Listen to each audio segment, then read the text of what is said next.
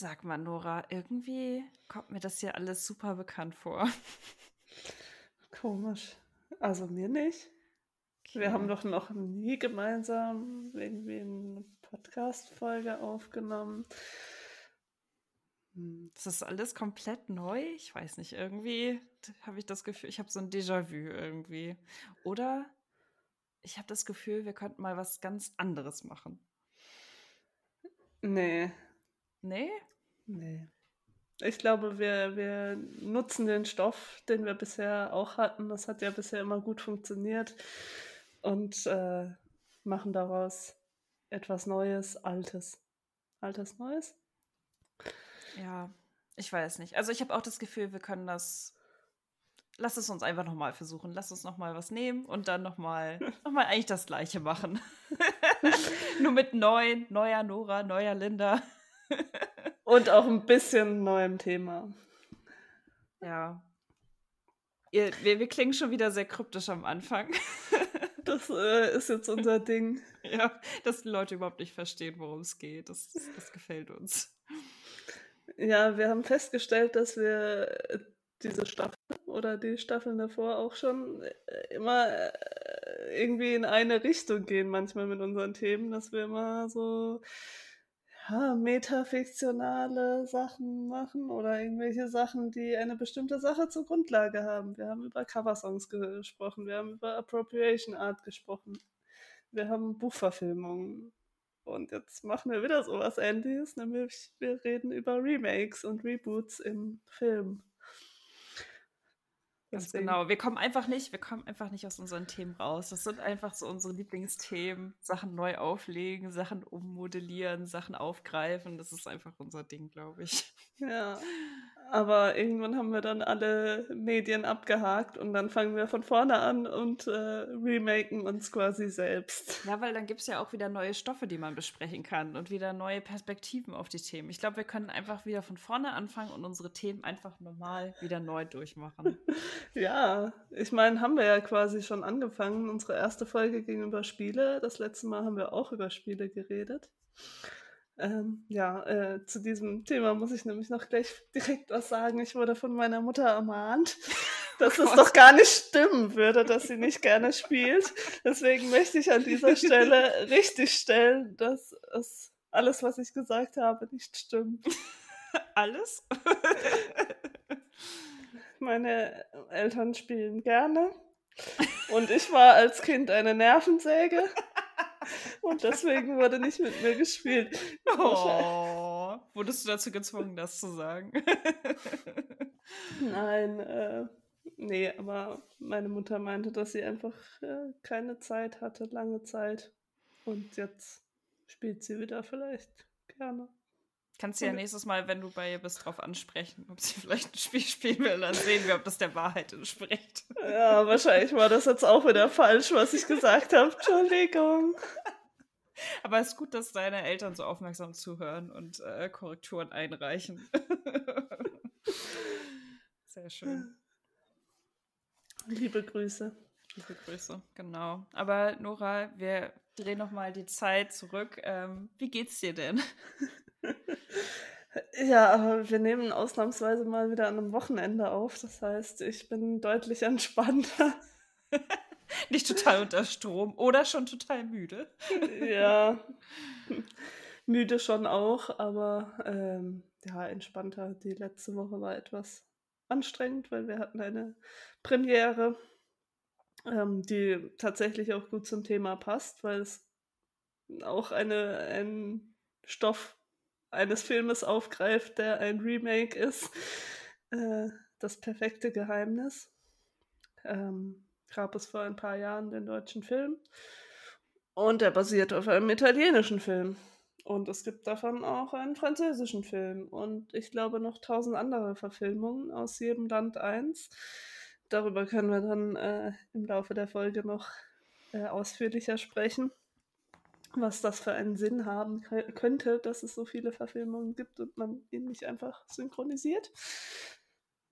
Ähm, ja, aber äh, das ist jetzt abgehakt und dadurch bin ich wieder etwas entspannter und äh, genieße jetzt noch diesen Sonntag. Und wie kann man den besser genießen als mit einer neuen Podcast-Folge? Ja, schon wieder Arbeit. aber, ja, schön. Sie, aber ja, schöne Arbeit. Ich dachte heute auch wirklich, das habe ich dir eben auch schon erzählt, dass ich äh, wieder mich so unvorbereitet gefühlt habe und mir dachte, oh, jetzt muss ich gleich mit Nora schreiben und sagen, ich habe keine Ahnung von dem Thema und wir werden da bestimmt nichts sagen können.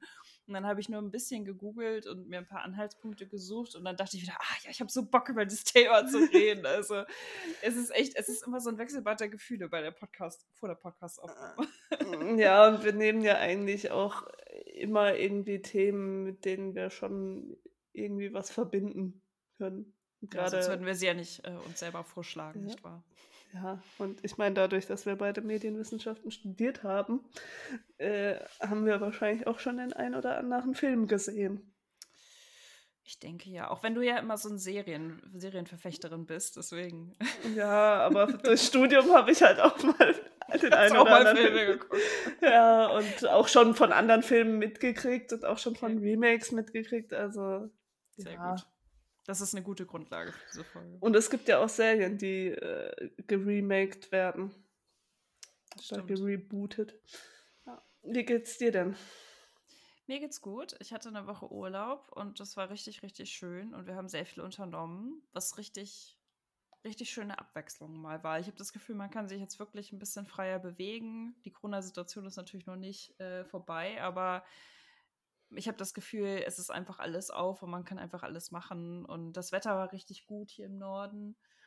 Und deswegen, also das hat mir nochmal richtig Energie gegeben. Es ist natürlich auch schön, wenn man chillt und sich ausruhen kann und so, aber es gibt, es ist auch schön, wenn man wieder neue Eindrücke sammeln kann und ein bisschen unterwegs ist und so. Deswegen habe ich das sehr genossen.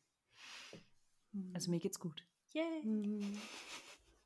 Bin auch gar nicht neidisch auf den Urlaub. Dafür schreibst du mir dann wieder, wenn du Urlaub hast und ich am Schreibtisch sitze und äh, es gleicht sich alles immer aus. Ja, aber wir werden ja auch in diesem Sommer mal ganz kurz gemeinsam Urlaub haben. Da freue ich mich auch schon sehr drauf. Ja. Aber dazu dann im Sommer mehr. Ganz genau. Ja, dann wollen wir mal äh, ins Thema einsteigen. Äh, und vielleicht, ja, warum reden wir darüber? Eigentlich haben wir es ja schon gesagt, dass wir gerne über Sachen reden, die, die schon mal da waren. Und irgendwie passt es jetzt vom Timing her auch, dass ich eben gerade dieses Theaterstück äh, gesehen habe. Willst du noch mal Werbung machen, wo dieses Theaterstück zu sehen ist? In Karlsruhe im Kammertheater, K1. Äh, immer mittwochs, glaube ich. Mittwochs oder donnerstags bis Sonntag. Ja, 19.30 Uhr. Sehr gut. Infos, die ihr braucht. Ähm, wir haben ja schon gesagt, wir wollen über Reboots und Remakes sprechen und mir war tatsächlich vorher auch nicht so richtig bewusst, was da die Unterschiede sind. Ähm, was wieder sehr hilfreich war, waren die Einträge im Filmlexikon der Uni Kiel. Kann ich wieder sehr empfehlen.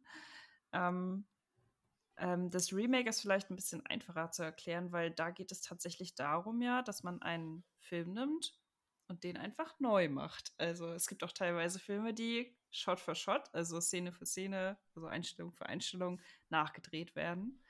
Ähm, und ich weiß nicht, ob uns jetzt äh, spontan ein tolles Beispiel einfällt, wo man das, ein berühmtes Beispiel. Wo es Shot für Shot ist, oder? Ja, das, da, das da fällt mir nicht. tatsächlich kein Beispiel ein, aber einfach ein berühmtes Beispiel für ein Remake ist zum Beispiel. Es. Wie bitte? Es. Es, genau, das gute Es, also der Film. It. Weil das ja auch basierend. relativ jung, junges Beispiel, also die Neuverfilmung war ja erst vor ein paar Jahren. Genau, die war vor ein paar Jahren, basiert auch auf einem Buch von Stephen King, also ist auch eine Buchverfilmung.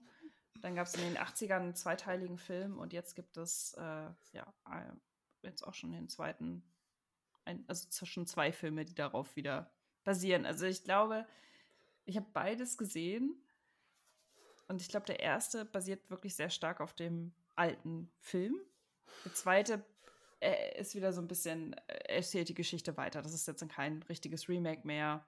Mhm. Ja, aber Genau, das ist ein gutes Beispiel. Da wurde was in den 80ern rausgebracht, was dann in den 2010er Jahren nochmal neu gemacht wurde.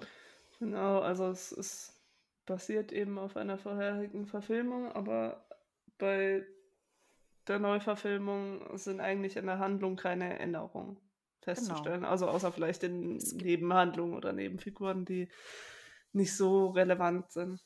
Genau, die Hauptcharaktere sind gleich, die Handlung ist eigentlich die gleiche. Ja. Genau. Und, und es spielt sogar auch in den 80ern. Also es ist äh, auch zeitmäßig nicht aktualisiert worden, dass es plötzlich sagt, das sind jetzt die 2000er oder so. Mhm. Darüber können wir gleich nochmal reden, aber erstmal noch irgendwie, äh, um die Definitionen abzuschließen, bei einem Reboot ist es so, es basiert auch auf einer vorherigen Verfilmung, aber mit dem Unterschied, dass es eben etwas ändert. Also die Handlung, die Figuren müssen nicht unbedingt die gleichen sein, sondern die, die Idee quasi des ursprünglichen Films ist die gleiche. Ähm, da ist ein Beispiel, zum Beispiel äh, die Neuverfilmung von Ghostbusters, in der die Figuren weiblich sind und im Original, aus, auch aus den 80ern, ähm, waren es eben Männer. Genau, und da gab es auch eine zeitliche Anpassung. In den alten ist es halt, spielt zeitgenössisch in den 80ern, da wo der Film rausgekommen ist. Der neue Film spielt in der Jetztzeit, also in den 2010er Jahren auch wieder. Mhm. Wobei ich glaube, das Zeitliche ist bei Remakes auch manchmal oder öfters der Fall, weil ja die Handlung dadurch nicht ähm, unbedingt verändert wird. Genau, nur ein paar kulturelle Kontexte ändern sich. Also der kulturelle Kontext ändert sich leicht. Es ist wirklich, wie ihr schon merkt, es gibt wirklich da haarfeine Unterschiede ähm, zwischen, also es gibt sehr viele Möglichkeiten, wie man ein Remake machen kann, um es so zu sagen. Also es kann eine zeitliche Anpassung geben, eine kulturelle Anpassung. Ähm, und beim Reboot ist es ja auch eine Anpassung der Handlung. Genau, und des, der Perspektive meistens auch. Mhm. Also, genau. Ja. Also Reboot heißt ja auch Neustart. Ähm, und Remake heißt. äh, unsere Englischkenntnisse sollten doch eigentlich besser sein, oder? Naja, etwas, was neu gemacht wurde. Ja, jetzt würde ich jetzt mal ja. etwas, das über, vielleicht auch überarbeitet wurde auf irgendeine mhm. Art. Also ich glaube, so eine richtige wörtliche Übersetzung findet man da wahrscheinlich mhm. nicht. Aber es, wenn man es im Deutschen davon redet, sind ja beides eigentlich Neuverfilmungen. Genau, deswegen würden, benutzen wir ja jetzt hier auch die englischen Begriffe, weil im Deutschen gibt es da jetzt keine richtige Entsprechung, würde ich jetzt mal sagen. Mhm. Ja, man kann zu beiden Neuverfilmungen sagen.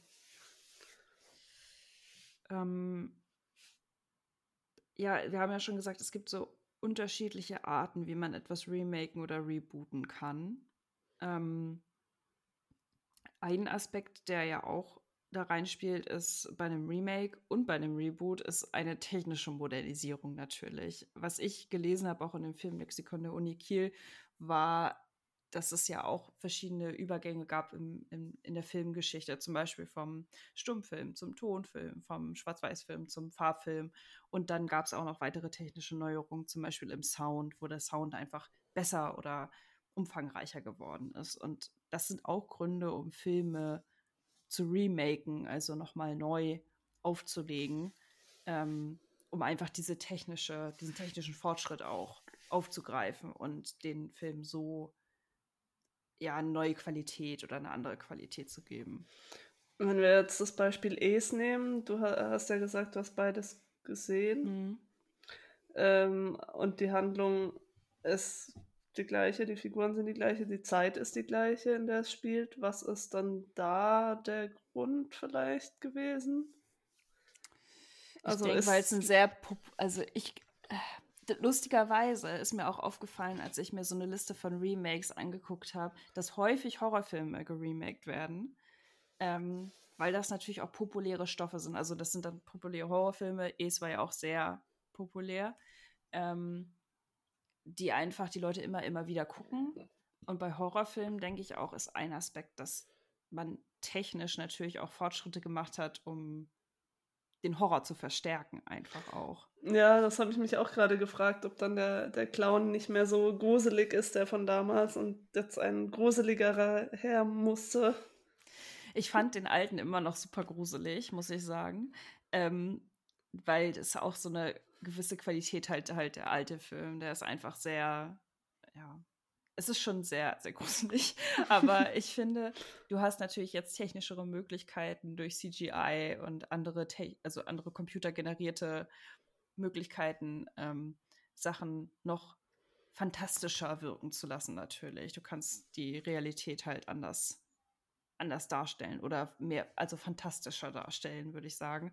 Deswegen hast du natürlich einen höheren Ekelfaktor zum Beispiel, als wenn du jetzt sagst, du zeigst Blut in einem alten Film. Das kann halt häufig auch einfach affig wirken, weil du denkst, ach ja, das sieht jetzt unrealistisch aus. Also die Special Effects werden realistischer. Und ich denke, das ist auch ein großer, ähm, mhm. ähm, also ein Grund, warum Horrorfilme neu gemacht werden, weil die einfach technisch gruseliger sind nachher. Mhm. Was mir noch eingefallen ist, was auch mal eine Zeit lang häufig neu gemacht wurde, waren, glaube ich, Tanzfilme. Okay. Also, äh, ich weiß nicht, ob ich jetzt was Falsches sage, aber ich glaube, so äh, Flashdance und wie sie alle noch heißen, äh, wurden dann auch alle mal geremaked und waren, glaube ich, große Flops, weil, weil mm. irgendwie, aber ich weiß wüsste jetzt auch nicht warum. Vielleicht liegt es da am Sound oder am, man denkt, man muss es in die Neuzeit bringen, weil.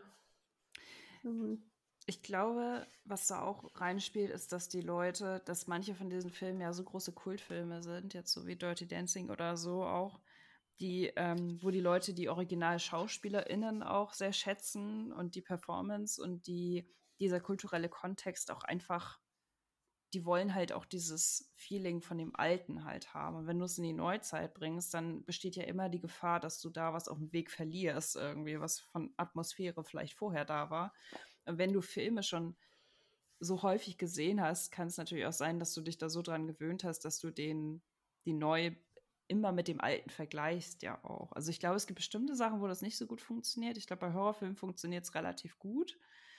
Mhm. Aber ich glaube, äh, vielleicht ist Tanzfilme so ein Genre, wo es nicht so gut funktioniert. Ja, aber ich frage mich auch gerade zum Thema Kultfilm, weil Horrorfilme ja doch auch öfters mal einen Kult ticken Status dann haben, also gerade E's, dass man, dass das dann funktioniert, dass das dann immer noch ähm, so ist, weil wenn man jetzt einen anderen Kultfilm, der über den ich nicht so gerne reden möchte, aber das ist ja auch eine Buchverfilmung, äh, Harry Potter zum Beispiel, da kann man sich doch überhaupt nicht vorstellen, dass das mal geremaked wird, oder?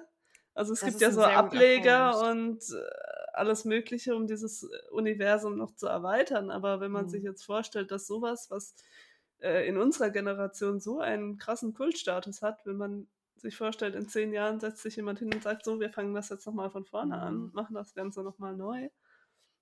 Das ist ein guter Punkt. Das kann ich mir auch ganz schlecht vorstellen. Ich glaube, dass bei Filmen wie Es jetzt dass da ein neues Publikum angesprochen wird. Das hattest du auch in der Vorspre Vorbesprechung gesagt, dass de der Wunsch ja eigentlich auch ist, wenn man es so 10, 20 Jahre später nochmal macht, eigentlich neues Publikum wieder anzuziehen. Ne? Also das alte Publikum schaut es sich vielleicht auch an, aber man muss ja sagen, dass der technische, die technischen Möglichkeiten in den 80ern andere waren als jetzt. Und dass das für das heutige Publikum auch eine andere Sehgewohnheit, also dass das heutige Publikum eine andere Sehgewohnheit hat.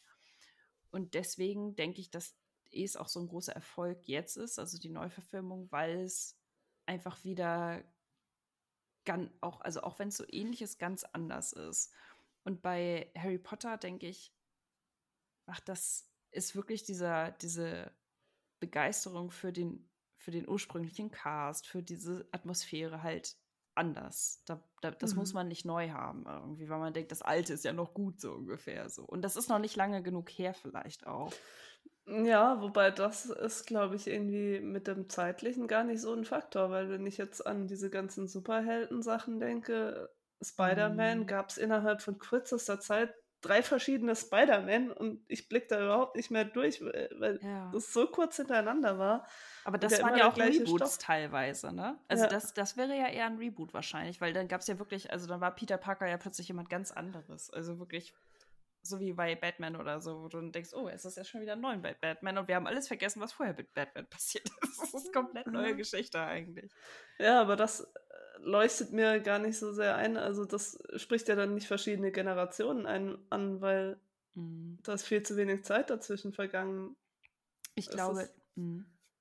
Dann, dass gerade so Comicbuch-Nerds äh, wollen, brauchen immer mehr neuen Content oder keine Ahnung, was also ich, also ich habe ja jetzt ein bisschen Marvel geguckt in den Letz-, im letzten Jahr äh, und habe versucht, ein bisschen einzusteigen in die Materie. Und ich glaube, dass der Bedarf nach Neuem da sehr, sehr hoch ist. Also die hauen ja auch immer wieder neue Sachen raus.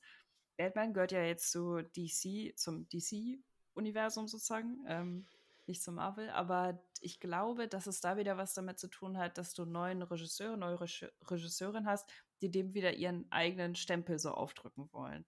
Und weil es einfach eine gute Geschichte ist. Also Batman ist ja einfach auch eine, ein Stoff, den man auch immer wieder gut aufgreifen kann und wieder den aktuellen kulturellen Kontext angleichen kann. Mhm. So. Also der, dann der fröhliche, lustige Batman irgendwie, ne, mit dem Joker und dem, dem, dem Riddler, mit dem großen Fragezeichen und dem Pinguin, das war sehr lustig und funny, so in dem Moment. Aber dann gab es irgendwann in den 2000ern, 2010ern ja die von Christopher Nolan, wo der Batman sehr düster war und alles ganz, ne, und sehr, dann hatte man ja den Joker, der diesen Anarchismus irgendwie verkörpert. Also das ist ja ein ganz anderer Blickwinkel auf den Stoff wieder. Mhm. Und ich glaube, so hat jeder kulturelle Kontext, auch wenn es dann vielleicht nur zehn Jahre später ist, seinen eigenen Batman wieder. Und ich glaube, dass wir noch jahrzehntelang ja. wieder einen anderen Batman sehen können, der halt an die, den kulturellen Kontext irgendwie verkörpert. Ja, und jeder hat seinen Lieblings-Batman wahrscheinlich ja. auch, weil jeder dann einen äh, anderen Stil lieber mag. Genau, und äh, zu einer anderen Zeit groß geworden ist, wo der und der dann halt ins Kino kam und dann hat man wieder seinen Batman irgendwie. Also auch wenn man sich denkt, wie, wie viel kann man noch aus diesem Stoff rausholen? Aber wenn man erstmal eine Geschichte hat, die die Leute kennen, das zieht die Leute ja auch wieder ins Kino, weil du denkst, ah, ich habe doch hier Batman von Christopher Nolan, so, jetzt gucke ich mal wieder neue Batman äh, mit hier, wie hieß er da noch? Robert Pattinson ist. äh, jetzt habe ich mich gerade kurz gefragt, ob dann James Bond eigentlich auch so eine Art Reboot ist. Das ist eine sehr gute Frage, weil es gab ja auch eine Dutzend Mal schon mal zum Beispiel ein Casino Royale, glaube ich. Und dann gab, also in den 60ern, und dann gab es ja in den 20, 2000ern, gab es ja nochmal Casino Royale, aber mit einem komplett neuen Bond, einer komplett neuen Story eigentlich. Ja, weil es basiert ja irgendwie auf einem. Ich habe noch keinen einzigen James Bond-Film gesehen, von daher äh, kann ich da jetzt gar nicht so viel zu sagen, aber es ist ja keine fortlaufende Geschichte, oder? Es ist ja immer quasi die gleiche Grundidee und Ah, es kommt darauf an. Ich glaube, mit jedem ja. Bond hast du wieder einen Handlungsstrang so. Also okay, dann. es ist so, du, du fängst halt mit Sean Connery an und da hast du halt so und so viele Filme und da ist es fortlaufend. Und dann, sobald der neue James Bond kommt, ist alles vergessen, ist es wieder. Ist, dann ist es quasi ein Reboot. Ja, eigentlich schon, genau. Wenn jetzt wieder ein neuer Bond kommt, weil Daniel Craig hat ja jetzt aufgehört mit dem letzten Film. Ja, dann ist ähm, es dann ein neuer neue, eine neue Generation sozusagen. Ja. Und die Elemente, die Motive sind, also die Elemente sind ja immer die gleichen. Es ist ein Geheimagent und äh, bla, bla, bla, er ist nur 07 und er hat die und die Eigenschaften. Aber wenn jetzt ein neuer Bond kommt, hat der wieder ein bisschen andere Eigenschaften. So. Also er hat immer noch so ein bisschen das, was schon mhm. vorher, aber das haben sie halt mit Daniel Craig auch so gemacht, als der Bond geworden ist, dass sie Sachen, die vorher waren und selbstverständlich waren, so ein bisschen abgelegt haben. So da, ein Beispiel war, glaube ich, dieses mit dem Martini geschüttelt, nicht gerührt, dass ihm das sozusagen egal war, was ja so ein, so ein Spruch war des alten Bonds sozusagen. Und so hat wieder jede Generation ihren eigenen Bond. also es ist ein, ein äh, stetiger Reboot nach ja. ein paar äh, Jahren oder Jahrzehnten. Ja, und es ist wieder ein Stoff, den die Leute kennen und du kennst den Hauptprotagonisten eigentlich, aber er hat wieder so ein bisschen andere Facetten. Deswegen ist es ja auch spannend, so wie bei ich weiß nicht, das ist führt natürlich auch so weit, aber, und ich kenne mich da auch nicht gut genug mit aus, aber so wie Dr. Who zum Beispiel, wo es immer wieder einen neuen Doktor gedacht, gibt. Ja. Wobei, da sind die, ist die Geschichte ja sehr selbstreflexiv und greift immer wieder Sachen auf, die vorher auch waren. Also erinnert sich auch, was die Handlung vorher war.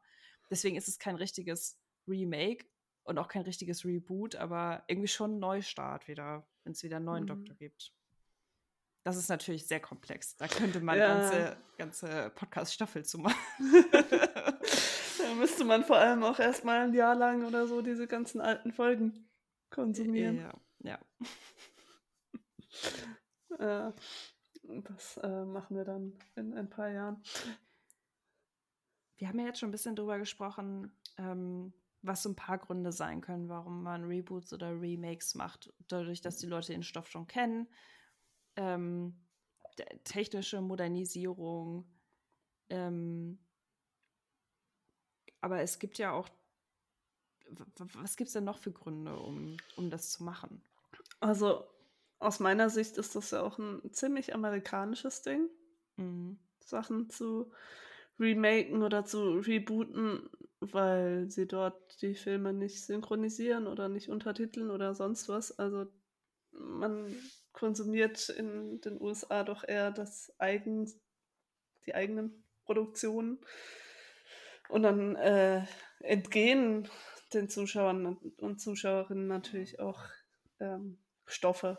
Und die äh, macht man dann eben selbst mit. Äh, also was ich eigentlich sagen will, dass äh, europäische oder auch asiatische Filme ähm, von den US-Amerikanern adaptiert werden, neu gemacht werden. Genau. Stimmt, Adop Adaption ist auch so ein Begriff, der da ja eigentlich auch mit drin hängt in dem Ganzen. Ne? Hm. Ähm, ja. Und auch um das perfekte Geheimnis aufzugreifen, von dem ich jetzt nur das Theaterstück äh, vom Kammertheater kenne. Ähm, aber der, das Theaterstück basiert auf einem italienischen Film, von dem es wiederum eine deutsche Neuverfilmung gibt, von dem es auch eine französische Neuverfilmung gibt. Ich glaube keine amerikanische, aber das kann natürlich auch noch kommen. Und die italienische ist hierzulande auch nicht verfügbar. Also man kann die gar nicht, die wurde auch nicht synchronisiert oder so. Also es ist dann halt gemacht worden auf Deutsch, auch mit prominenten Schauspielern, äh, Elias Mbarek, äh, Florian David Fitz und so.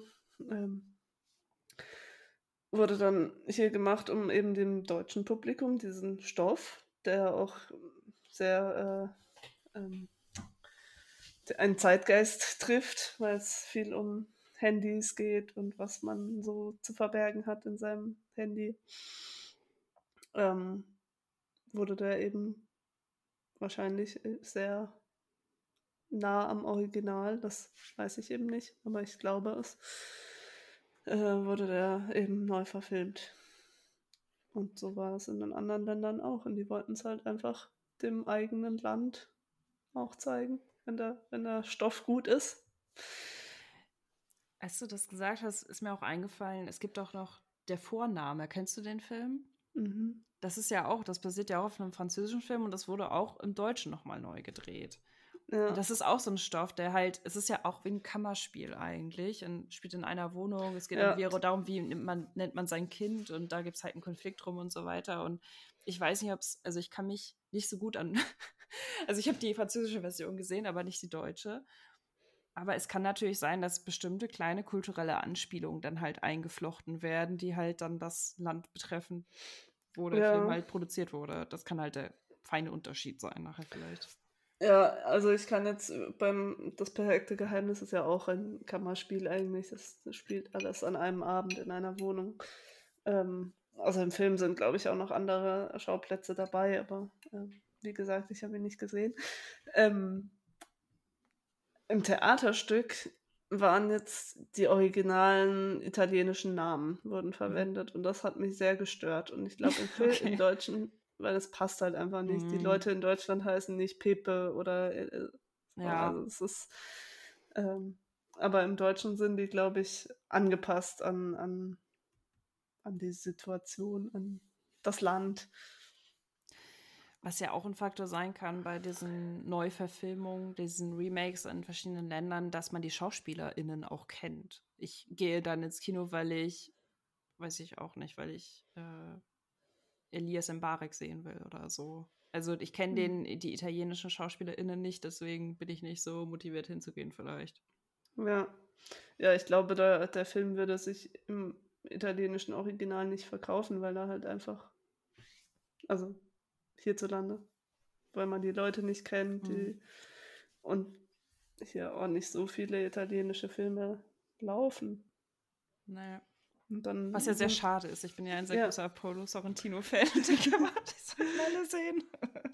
ja, aber eben, dann nimmt man halt lieber den Stoff, wenn er gut ist und wenn man darin Potenzial Universe sieht. Macht wenn es auch universeller Stoff ist, ja auch. Ja, ne? eben. Und übersetzt ihn ins Deutsche oder ins Englische.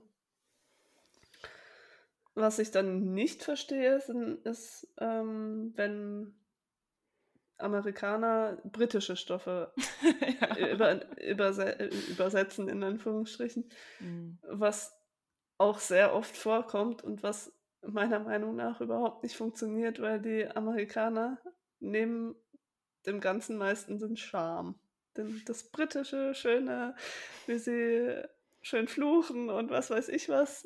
Ähm, also britische Filme haben ja meistens schon irgendwie so einen äh, gewissen Charme oder auch Serien, finde ich auch. Äh, also ich, das, das, ist ja auch, das ist ja auch ein spannendes Beispiel bei, bei ähm, Serien, dass ja The Office, ne, das, es gibt das britische Original und danach wurde dann das Amerik die amerikanische Serie gemacht. Und deutsche Serie gibt es ja auch. Und Stromberg. Stromberg, genau, das ich nie geguckt habe. Aber bei der britischen Version ähm, soweit ich mich entsinnen kann und soweit ich auch gelesen hatte, glaube ich, war, dass der Humor relativ scharf war so.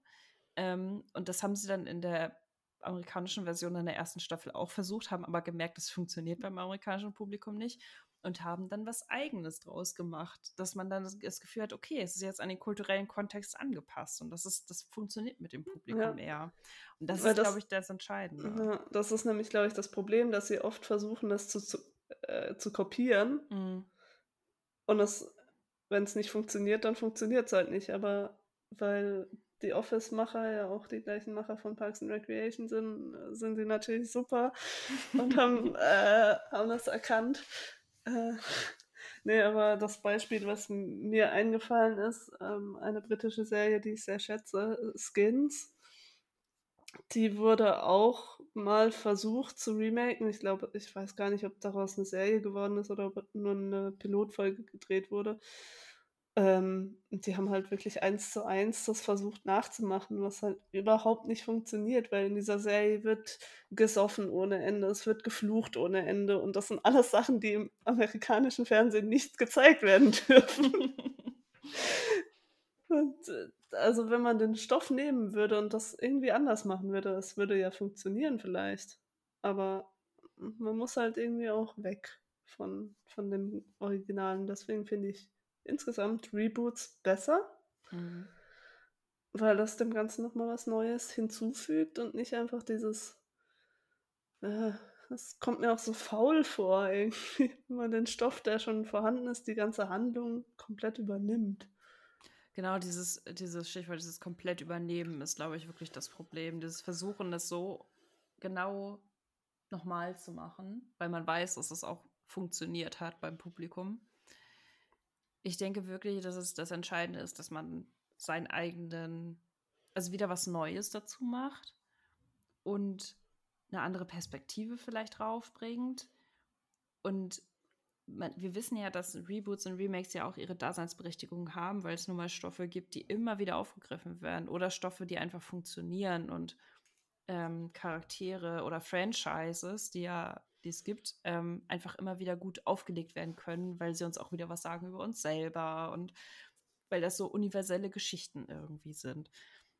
Und ich denke auch, dass, ähm, dass die auch eine Daseinsberechtigung haben aber ich glaube, dadurch, dass wir immer mehr unsere Medien bei Streaming-Services konsumieren, dass Remakes vielleicht weniger werden, weil man doch eher mal die Möglichkeit hat, sich die Sachen im Original anzugucken und dass vielleicht auch das amerikanische Publikum merkt, okay, ich kann mir jetzt diesen französischen Film angucken und die sind auch häufig synchronisiert, auch im Englisch, oder ich gucke mir das mit Untertiteln an und auch zu merken, es ist auch schön, was kulturell anderes mal zu sehen und trotzdem zu merken, okay, das hat universell was auch mit mir zu tun vielleicht.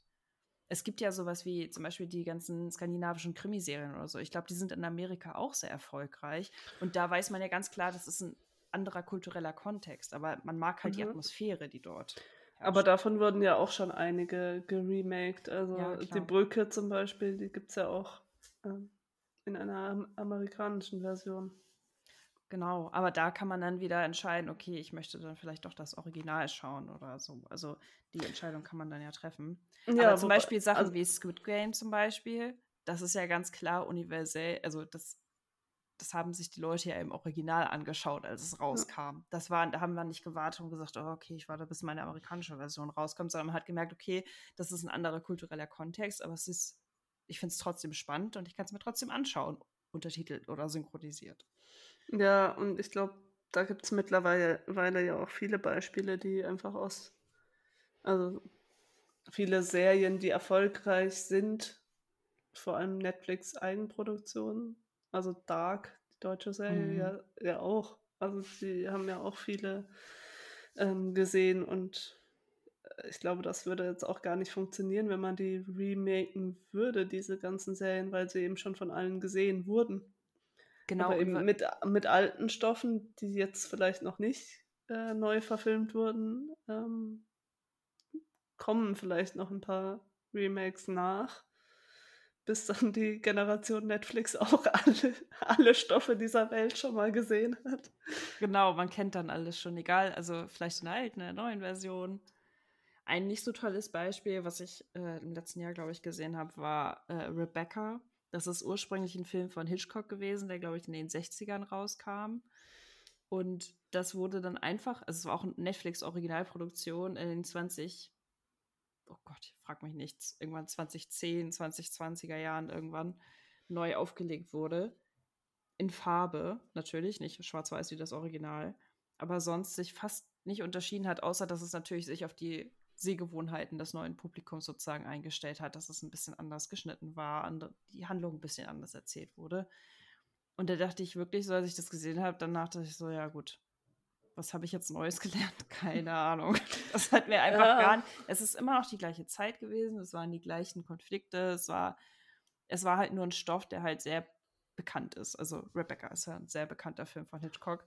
Und da dachte ich mir so, ja gut, ah, ob ich das jetzt sehe oder peng. Aber vielleicht geht es dabei dann auch darum, jemanden wie Hitchcock nicht vergessen zu lassen. Also das ist in unserer Generation. Mhm. Wir kennen Hitchcock noch, aber wir haben auch Medienwissenschaften studiert und andere. Und ich habe auch ein Hitchcock-Seminar besucht. Ja, andere, andere kennen ihn vielleicht nicht mehr. Und dass man quasi solche Helden der Filmgeschichte noch Solche ähm, Stoffe. am Leben mhm. erhalten will. Und das ist ja auch wieder eine Buchverfilmung gewesen. Das ne? ist halt auch so, man kann natürlich sagen, okay, das basiert jetzt auf dem Buch, aber eigentlich, wenn man weiß, also das Buch ist dann ja nachher nicht mehr so bekannt wie der Film, der daraus entstanden ist. Das ist halt immer so, wo, wo kommt die Geschichte her? Das weiß man nachher gar nicht mehr. Mhm. Ähm, ich habe jetzt gerade noch mein, mein DVD-Regal angeguckt, um zu gucken, ob ich irgendeine eine äh, Remake oder so in meinem Regal stehen habe. Äh, und habe dabei noch die How I Met Your Mother äh, Serienbox gesehen. Und da gibt es ja jetzt auch How I Met Your Dad. Father heißt es. Äh, Father, ja. Mhm. Und das ist ja auch ein Reboot. Sehr eindeutig. Ignoriert das die komplette, ignoriert das die komplette Vorgeschichte? Ich weiß nicht, ob es im gleichen Universum spielt, aber auf mhm. jeden Fall ist es ja genau die gleiche Idee, bloß andersrum. Da wäre es dann natürlich wirklich spannend zu wissen. Ich habe ich habe noch nichts gesehen, außer ganz kurze Ausschnitte, ob man da wieder eine Aktualisierung des Stoffes sieht. Also sagen, also jetzt mal so ganz platt gesprochen, How I Met Your Mother war ja eine sehr weiße Serie, ob dann vielleicht mal dieser Diversitätsaspekt da vielleicht mehr hervorgehoben wird oder so. Hm, ich weiß es nicht, aber ich glaube, die Protagonistin ist ja auch weiß und blond und alles. Also so.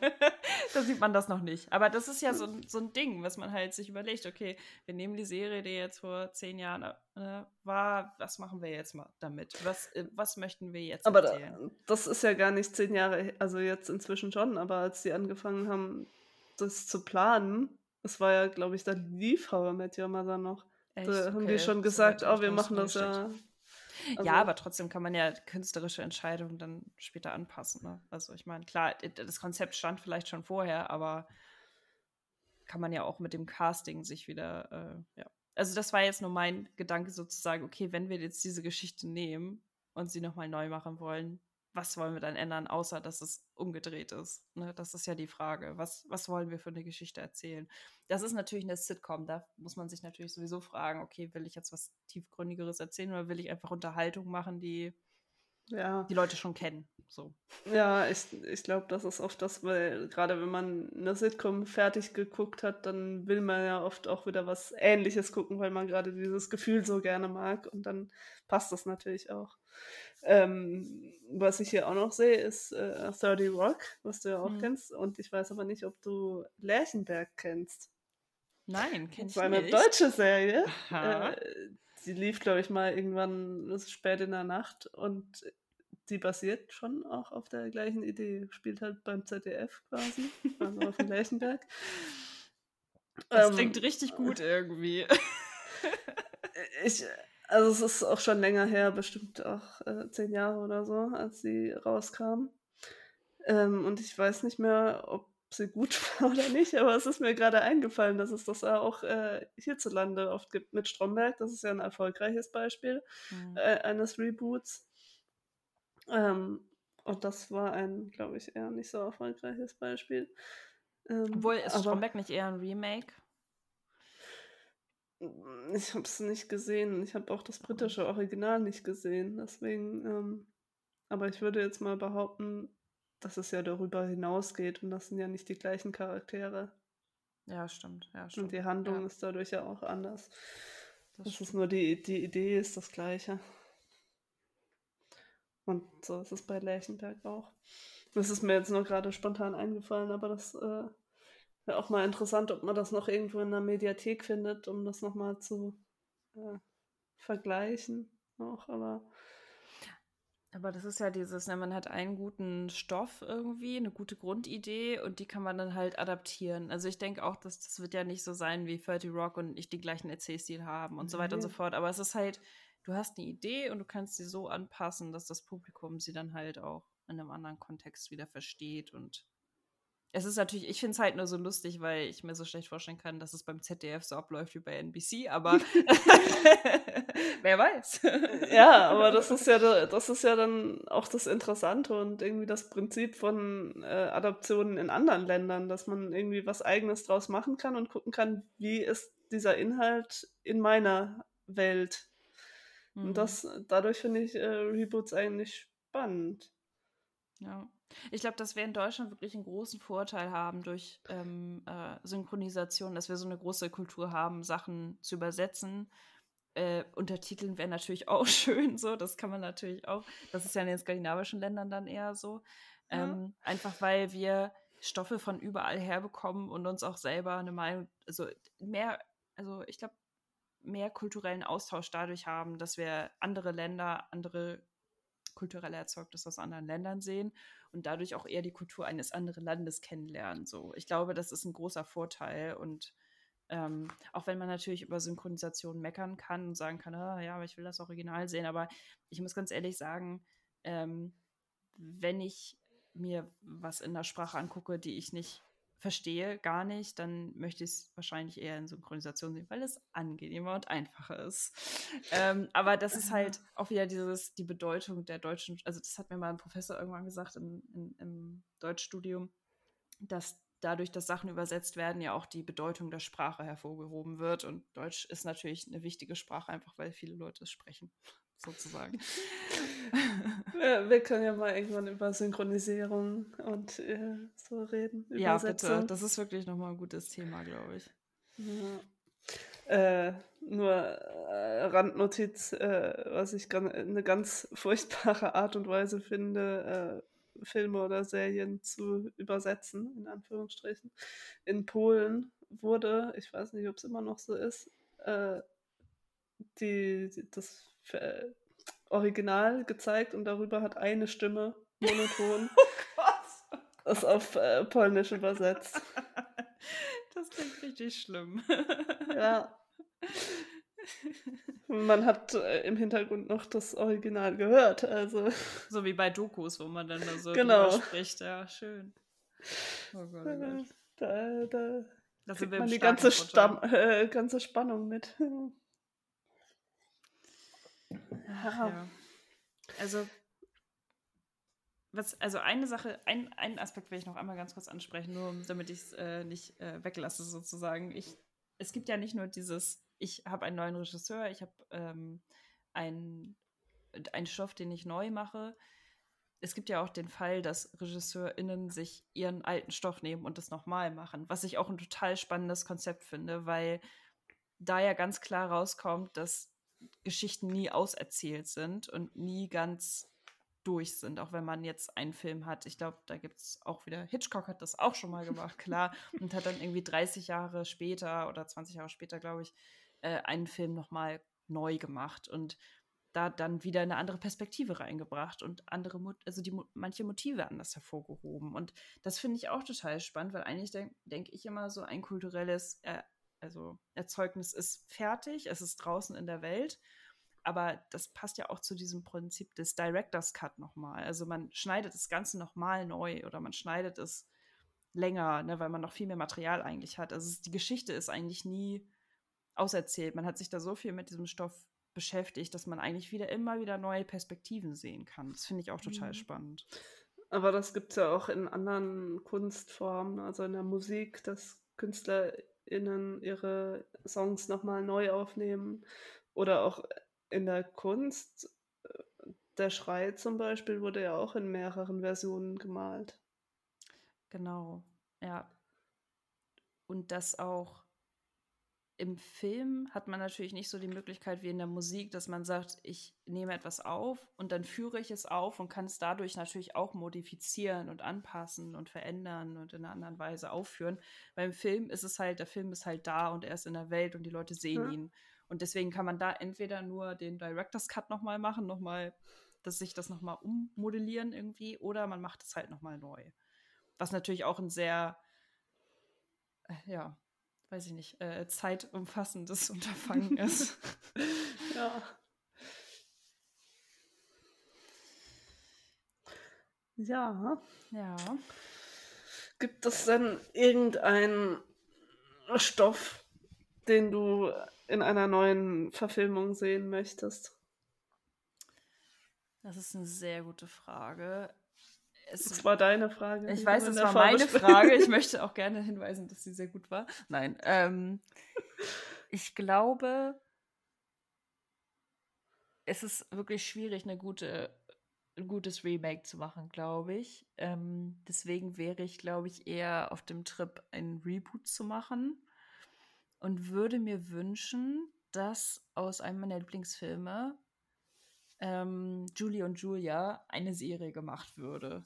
Weil ich glaube, da ist so viel Stoff drin, weil das basiert ja auf dem Leben von Julia Child und ähm, einem Buch von Julie Powell, ähm, dass da so viel drin ist, dass man da auch so eine super Miniserie draus machen könnte. Und äh, weil ich den Stoff so sehr liebe, wäre das was, was ich mir auf jeden Fall angucken würde. Ich würde es auch nicht unbedingt komplett neu machen, aber ich es würde natürlich angepasst werden, einfach auch auf die Erzählstruktur dann. Aber es ist halt wieder dieses Gefühl von, ich kenne den Stoff schon, ich mag ihn und ich will wieder in diese Welt zurück. Und ich möchte es am Mhm. liebsten ausweiten, deswegen als Miniserie. Ja, warum machst du es dann nicht? Ah, Ich habe einfach nicht die finanziellen Mittel. Ach so. Ja, also ich glaube ja, bei Remakes muss das Original irgendwie schlecht sein, damit sich das Remake lohnt. Oder es muss halt irgendwie, aha, es muss ja irgendwie besser werden dadurch, dass man es neu macht, weil sonst verstehe ich das Prinzip Also war der Stoff, der, der, der, der, der grundlegende Stoff muss ja dann schon mal gut sein, irgendwie eigentlich. Ja, das, das kann ja auch sein, aber also auch nach dieser Folge verstehe ich immer noch nicht so richtig, was jetzt ein Remake besonders macht oder warum man das braucht. Also klar, äh, in der Neuzeit äh, versetzen, irgendwie neues Publikum ansprechen und so, das ist ja alles schön und gut. aber gibt es dem Ganzen irgendeinen Mehrwert? So auf Handlungsebene? Nee. Und deswegen denke ich irgendwie, es muss besser gemacht werden, wenn man ein Remake macht. Und das ist ja oft nicht der Fall. Ja. Also Aber, würdest du etwas ja. Schlechtes nehmen und versuchen, ein Remake draus zu machen, um es gut zu machen? Genau, irgendwas, wo die Handlung eigentlich im Grunde gut ist, aber irgendwie die Umsetzung schlecht war oder so. Aber mir fällt jetzt auch. Um dem nochmal eine Chance zu geben, diesem Stoff. Ja, genau. So. Ja. ja. Aber das Damit kann es sich auch wirklich lohnt. Ja. Das kann ich gut nachvollziehen, wenn man denkt so, ach, das, das, hätte so viel besser sein können. Das hat man ja doch häufig, dass man Filme schaut und sagt, ach, es hätte, es hätte gut werden können, aber leider ja, wurde es das nicht. Genau, also irgendwie die Handlung hat so viel Potenzial und dann, ja, ist irgendwie, sind die Schauspieler schlecht oder sonst was. Also es kann ja viele Faktoren geben. Ja. Und ich glaube, dass sehr viele Filme, die geremaked werden, sind ja schon gut. Mhm. Und mm, dann, ja. Naja. Es ist, es, ist ein, es ist wirklich so ein, ich denke, ein kontroverses Thema wie Buchverfilmung. Das ist einfach, da, man kann sich, also in die eine oder die andere Richtung kann man sich halt bewegen. Und ja, wenn es dann funktioniert, ist es halt sehr gut. Und wie gesagt, ich glaube, es gibt wirklich Stoffe, die man einfach immer wieder nehmen kann, einfach weil die sehr universell sind. Mhm. Gibt es denn irgendein Reboot? Nein, irgendwas, äh, was du darüber hinaus empfehlen möchtest? Ich möchte ein Buch empfehlen, was ich noch nicht zu Ende gelesen habe, aber was ich bis jetzt schon richtig gut finde. Das heißt Crying, Crying in Age Mart von Michelle Sauner heißt sie. Also Zauner geschrieben, Z-A-U-N-E-R. Ich werde das auch noch mal in die Show Notes schreiben. Äh, und das ist ein ganz tolles Buch, finde ich. Das war auch, ist auch, hat sich ziemlich gut verkauft, glaube ich, in den letzten Monaten. Das ist, glaube ich, letztes Jahr rausgekommen. Und es geht um die Autorin und darum, dass ihre Mutter äh, an Krebs stirbt. Und es klingt jetzt sehr, sehr traurig und das ist auch sehr traurig natürlich, aber es ist richtig toll geschrieben und diese, wie sie das beschreibt, wie ähm, sie damit umgeht oder auch nicht damit umgeht und ähm, wie ihr Verhältnis zu ihrer Mutter ist. Sehr ambi also ein ambivalentes Verhältnis haben die halt. Das ist ganz toll beschrieben, finde ich. Und es geht ganz viel um Essen, weil die nämlich eine äh, amerikanisch-koreanische Familie sind. Und da spielt halt dieses koreanische Essen eine ganz große Rolle und auch wie das weitergegeben wird und was dieses Essen für sie bedeutet und was auch diese ähm, dieses Entdecken von neuem Essen und so, also was das für die in der Familie bedeutet. Und das, ja, diese ganzen Lebensabschnitte, die sie so beschreibt, haben halt auch immer was mit Essen zu tun. Und das ist wirklich, also es ist nicht so ein dickes Buch, man kann das schnell mal durchlesen, man kann sich auch Zeit damit lassen. Und es, ich habe jetzt nicht geweint, es ist schon traurig, aber es ist halt wirklich auch dieses so ein bisschen Matter of Fact, also so ein bisschen auch rational da drauf zu schauen und klar die Gefühle zu beschreiben, aber das auch, ja, einfach so hinzunehmen, wie es halt auch ist, ne? Und diese Ambivalenz auch auszuhalten. Und ich fand das wirklich richtig, richtig gut. Also ich finde es immer noch richtig, richtig gut und ich bin immer noch nicht durch, also. aber ich kann es schon mal empfehlen. Wenn sich äh, noch ändert, äh, dann werde ich nochmal ein Update geben. Dann, dann gibt es nochmal eine Korrektur. aber ich glaube nicht. Okay. Kannst du irgendwas empfehlen? Ähm, ja, ich habe letztens ähm, The Flight Attendant gesehen auf Dings Prime. Dings Prime. ja, es heißt ja nur Prime, das heißt ja gar nicht Amazon Prime. Ähm, oder Prime Video. Ähm, da spielt äh, Kaylee Cuoco mit, die man aus Big Bang Theory kennt. Und ja, es ist irgendwie so ein bisschen Mystery-Thriller-mäßig und ich fand es sehr spannend. Das ist eine Mini Miniserie, glaube ich. Aber ich glaube, es gibt auch noch eine, soll noch eine zweite Staffel geben.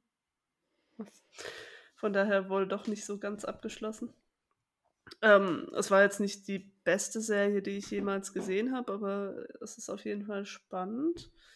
Ähm, es geht darum, dass die äh, Protagonistin, eine äh, Flugbegleiterin, äh, wacht im Hotelzimmer neben einem, einer Leiche auf und äh, kann sich aber nicht mehr erinnern an den Tag davor oder an den Abend, was passiert ist, äh, beseitigt erstmal Spuren und äh, flüchtet. Also es ist auch in Thailand irgendwie und äh, da ist natürlich die Kultur auch eine andere und sie hat natürlich Angst, dass sie festgenommen wird und ähm, ja, und äh, fängt dann an, auf eigene Faust zu ermitteln und versucht herauszufinden, was passiert ist. Ähm, hat immer wieder Flashbacks und Halluzinationen und redet auch quasi mit der Leiche. Ähm, ja, das ist äh, sehr spannend gemacht, aber es gibt auch noch so viele Nebenhandlungen, die irgendwie auch so ein bisschen das Ganze noch. Ja, ja irgendwie hat jeder Dreck am Stecken und so. das finde ich fand ich dann auf Dauer schon ein bisschen anstrengend, wenn dann jeder irgendwie noch so seine Geschichte hat und jeder irgendwas Kriminelles macht, aber an sich kann ich das empfehlen. Ja. Das ist schön. Also entweder haben wir Eskapismus, dramatischen Eskapismus oder äh, sehr Realitäts, äh, ja, ein, ein, Buch, was sehr in der Realität verhaftet mhm. ist. Je nachdem, was Aber, ihr wollt. ja, also momentan gucke ich Lucifer. Äh, da kann man auch sehr gut äh, flüchten und in eine, wenn man nicht an Gott glaubt und nicht an den Teufel glaubt, dann in eine sehr, sehr, sehr fiktionale äh, Welt flüchten und gleichzeitig aber auch eine relativ klassische Krimiserie genießen. Das kann ich dann das nächste Mal oder so empfehlen, weil bis dahin habe ich es wahrscheinlich durch. Oh Gott, wie viel? Da gibt es ja auch schon so viele Staffeln von. Ja, sechs, aber ich bin halt schnell. Ja. Ach ja, es war wieder sehr schön, liebe Nora. Wieder viel ja. gelernt heute. Dafür machen wir es ja auch. Genau, für uns selbst, damit wir was lernen können. Ja. Ja. Bis zum nächsten Mal. Bis zum nächsten Remake.